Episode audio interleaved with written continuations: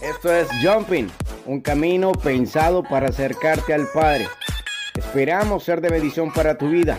Te invitamos a hacer un jumping juntos y avanzar al siguiente nivel. Comenzamos.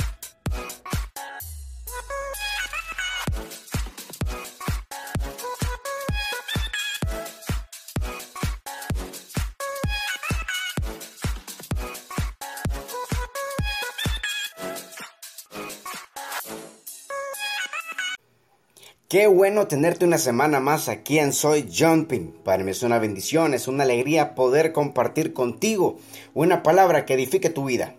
Como de costumbre y cada semana, yo espero que estés gozando de buena salud y que estés disfrutando de la gracia, la misericordia, el favor y el amor del Padre. Como cada semana nosotros preparamos un mensaje y esta semana, en este episodio, no es la excepción. Estamos en el episodio número 10 de nuestra segunda temporada, penúltimo de esta. Así que nos preparamos, nos ponemos las pilas y nos ubicamos rápidamente en el libro de jueces capítulo 6 versículo 1 en adelante. Hoy hablaremos y tocaremos un tema poderoso y en tu vida lo puedes experimentar a partir de ahora que conocerás el poder que tienes en tu interior.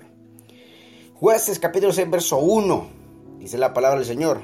Los hijos de Israel hicieron lo malo y Jehová los entregó en mano de Madián por siete años y los hijos de Israel por causa de los madianitas se hicieron cuevas en los montes y cavernas, pues sucedía que cuando Israel había sembrado, ellos subían los madianitas contra ellos y los atacaban. De este modo empobrecía Israel por causa de Madián y los hijos de Israel clamaron a Jehová entonces.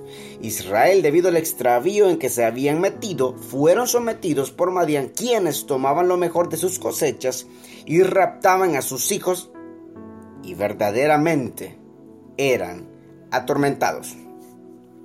Bien, Dios en verdad que puede cambiar nuestras situaciones para bien, cuando nosotros reconocemos primeramente nuestro mal proceder y dejamos que el enemigo entre en las puertas que nosotros dejamos abiertas.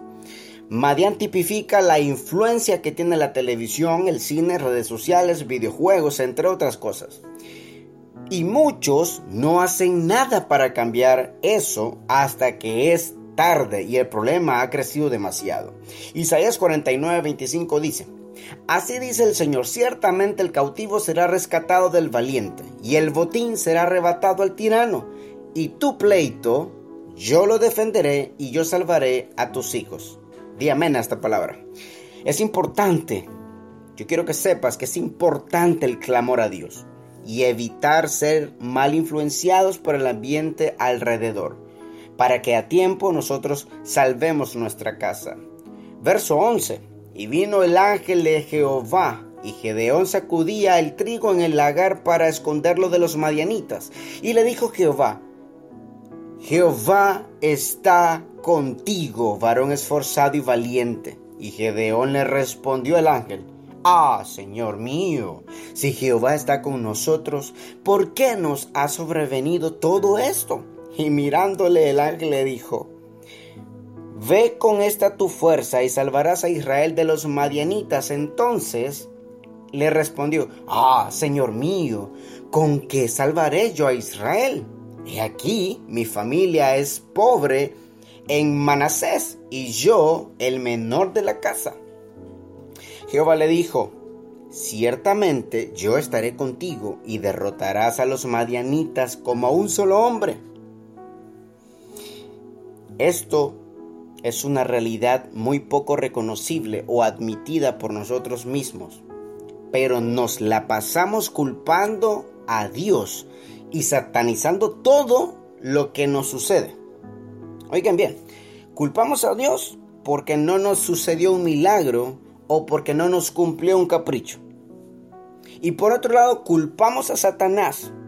Dice porque fornicaste, porque Satanás te puso la tentación. O, le di un puñetazo a mi vecino porque, no sé, caí en pecado, en ira. Pero es que él se lo merecía. Pero en realidad la culpa es de Satanás. Y culpamos a Satanás. Nosotros nos, nos, hacemos a un lado, nos lavamos las manos y, y nos subestimamos muchas veces. Pero yo te pregunto, ¿y tu responsabilidad de pecador, para cuándo la vas a asumir? Debemos ser responsables. Israel se mete a problemas y luego cuestiona por qué está tan emproblemado si ellos sabían que estaban haciendo lo malo delante de Dios. Pero bueno es Dios ante todo con su gracia, porque de lo contrario hoy ya no estuviéramos aquí. Así que Israel clamó a Dios y Dios les dio un libertador, Gebeón. Y Dios envió para empoderarlo. Y es que Dios nunca envía a nadie sin antes no lo ha capacitado para la tarea. Por lo tanto, si Dios te ha enviado con una misión específica, ten la certeza que cargas todo el ADN de Dios para lograrlo. Gedeón, aunque dudó, luego creyó. Tocó el chofar y 32 mil se alinearon a pelear junto a él. Jeremías 1.7 dice, y me dijo el Señor, no digas, soy un niño, porque a todo lo que te envíe irás tú y dirás todo lo que te mande. Así que nadie es tan pequeño como para no ser usado.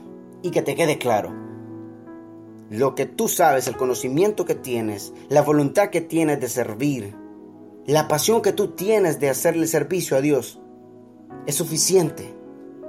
La obediencia es más grande que el sacrificio. Si tienes un corazón sencillo, humilde, con la intención de servir a Dios, con tus capacidades y más la preparación de Dios, tendrás el suficiente respaldo para salir adelante. Dios ha cargado su ADN en ti para cumplir su misión. Y benditos son los que no ven sus limitaciones, sino que ven con sus ojos de la fe a Dios usándoles con poder. Verso 25, pues 6. Aconteció que la misma noche le dijo Jehová, toma un toro del hato de tu padre, el segundo toro de siete años, derriba el altar de Baal de tu padre, que tu padre tiene, y edifica altar a Jehová en la cumbre del peñasco, y sacrifícalo en el holocausto. Entonces Gedeón hizo como Jehová le dijo, qué poderoso esto, hizo como Jehová le dijo, por la mañana el altar de Baal estaba derribado y cortada la imagen de acera, y el segundo toro había sido ofrecido sobre el altar.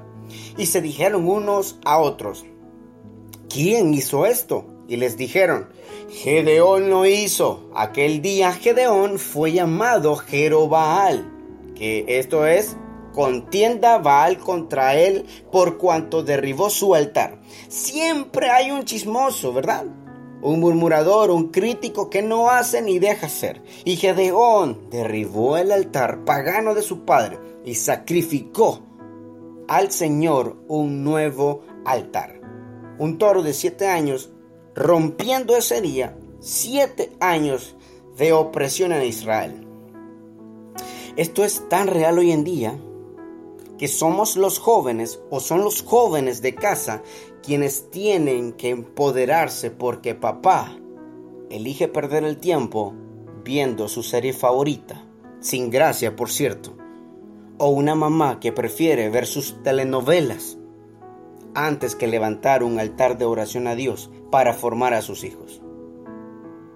Y que los jóvenes se levanten está bien, pero es más poderoso cuando es el hombre de la casa que se levanta en pie de bandera y dice, familia, amor mío, amada mía, hijos míos, vengan, levantemos altar de oración a nuestro Dios. Se tenía que decir y se los dije. el mejor tiempo es cuando se levantan los hombres y mujeres más excepcionales de su época, de su era o de su generación, edificando altares de rompimiento donde se quebranta la maldición y se establece lo de Dios. Gedeón con un altar se ganó el respeto del pueblo y fue nombrado Jerobaal, el que derribó el altar de Baal. Jeremías 1.10 dice, Mira que te he puesto en este día sobre naciones y sobre reinos para arrancar y para destruir, para arruinar y para derribar, para edificar y para plantar. Honramos todo lo que va alineado con la palabra. Si no, las derribamos y levantamos nuevos altares al Señor, porque eso, a eso, para eso fuimos llamados. Jueces 7:4 Y Jehová dijo a Gedeón, Aún es mucho el pueblo, llévalos a las aguas y allí te los probaré Cualquiera que la miere las aguas con su lengua, como lame el perro, a aquel pondrás aparte. Asimismo, a cualquiera que se doblare sobre sus rodillas para beber. Y fue el número de los que lamieron llevando el agua con la mano a su boca, 300 hombres. En los diez mil habían muchos que estaban solo por estar, estaban sin compromiso. Así que Dios los probó y quedaron solamente 300. En el reino, tú nunca entras a una prueba si Dios no tiene la salida de antemano. Y la única razón por la cual Dios te mete ahí es para crear un impacto y que revoluciones el lugar donde se te ha asignado. Dios probará a los suyos para asegurarse que ninguna niñería o inmadurez los vuelva ineficientes o los paralice. Santiago 1.2 dice, Hermanos míos, tened por sumo gozo cuando os halléis en diversas pruebas, sabiendo que la prueba de vuestra fe produce paciencia. Otra lectura dice, también con vuestra paciencia ganaréis vuestras almas. Y en otra lectura dice que ganar almas es de sabios. Qué maravillosa que es la palabra de Dios. Dios permite diversas pruebas y lo estamos viendo. Pandemia, huracanes, temblores, explosiones, tentaciones. Para confiarnos grandes retos justo en medio de todo esto y luego darnos grandes victorias. Verso 16 de jueces 7. Y repartiendo los 300 hombres en tres escuadrones, dio a ellos trompetas y cántaros vacíos con teas ardiendo dentro de los cántaros. Y los tres escuadrones quebrando los cántaros tomaron en la mano izquierda las teas y en la derecha las trompetas y gritaron, por la espada de Jehová y de Gedeón y se estuvieron firmes cada uno en su puesto en derredor del campamento. Entonces todo el ejército echó a correr dando gritos y huyendo, y Jehová puso la espada de cada uno contra su compañero. Los trescientos estuvieron firmes, leales a Dios y unidos a Gedeón, y vencieron. Y es que son más poderosos cien que están unidos, que no le temen a nada que no desean nada más que solamente a Dios. Que cien mil que al momento de la batalla dan la espalda y vuelven hacia atrás. Satanás le tiembla a dos, a tres o trescientos que toman la trompeta, que simboliza el poder de la alabanza, que toman las teas ardiendo, que es el poder de la palabra, los cántaros, que es una vida rendida al alfarero, y en obediencia pelean por Jehová Dios, y Gedeón, que son sus pastores. Juan 17:22 dice que la gloria que me diste, yo les he dado para que sean uno, así como nosotros somos uno. Yo en ellos, tú en mí, para que sean perfectos en unidad. Dios nos está hablando hoy a estar en unidad. Justo en este tiempo, en este momento, no hay montaña, no hay ningún gigante, deuda, crisis o pandemia, huracán, terremoto, llámese como sea, las secuelas de todo. No hay ninguna de estas cosas que no podamos vencer. Cuando tres, trescientos o tres mil peleamos y estamos firmes en la batalla, Dios nos dará la salida y la victoria. Yo soy Gedeón. Tú eres Gedeón y tenemos juntos la capacidad de unir la fe de otros y provocar el poder de Dios. Yo quiero que ores conmigo y repitas después de mí, Señor Jesús, Perdona mis pecados conscientes e inconscientes. Te abro mi corazón. Te reconozco como mi Señor y Salvador. Yo te pido hoy, entres a mi vida. Cambies mi vida. Me hagas una mejor persona. Y al igual que Gedeón, me ayudes a creer en mí mismo y en las capacidades que tú me has dado. Dame el respaldo al igual que a Gedeón para unir a otros por la fe y vencer y darte la gloria. En el nombre de Jesús. Amén. Si tú oraste conmigo, yo te doy la bienvenida a la familia. Y como siempre, cada semana yo te invito a hacer jumping junto con nosotros. Encuéntranos y escríbenos en Instagram como arroba soy jumping. Y también te invito a que disfrutes nuestro contenido en YouTube. Disfruta cada episodio de nuestra primera temporada. Yo en el nombre de Jesús me despido y te bendigo.